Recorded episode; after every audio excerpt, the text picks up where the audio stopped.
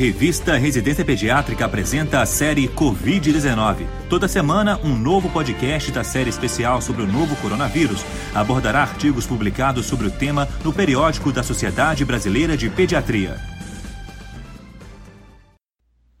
O nosso podcast de hoje aborda o tema Manifestações cutâneas da Covid-19. Os autores realizaram uma pesquisa na literatura médica, especificamente na plataforma PubMed buscando artigos originais e de revisão publicados desde o início da pandemia até abril de 2020 e, posteriormente, analisaram de forma sistematizada os artigos encontrados na faixa etária pediátrica.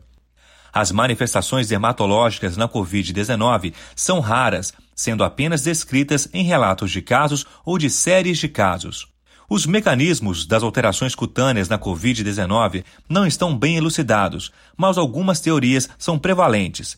Entre outras, postula-se que partículas virais presentes em vasos sanguíneos da pele de pacientes com a doença podem levar a uma vasculite.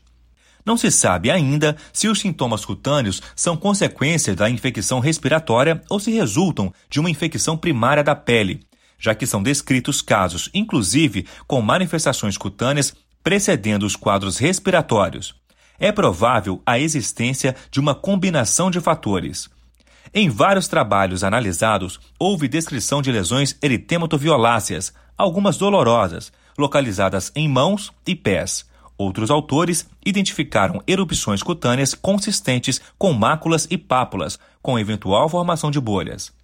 Além da doença de Kawasaki, várias lesões dermatológicas foram descritas, tais como rache purpúrico, exantema variceliforme, urticária, entre outras.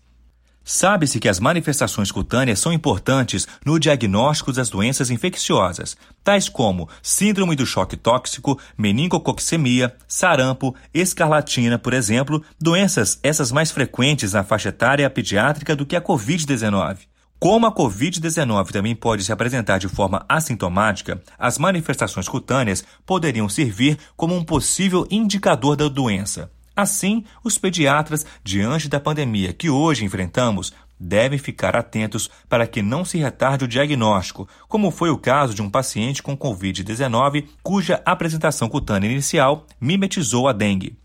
Não deixem de ler o artigo, pois é possível uma visualização detalhada das lesões descritas e há informações dermatológicas atualizadas sobre a Covid-19.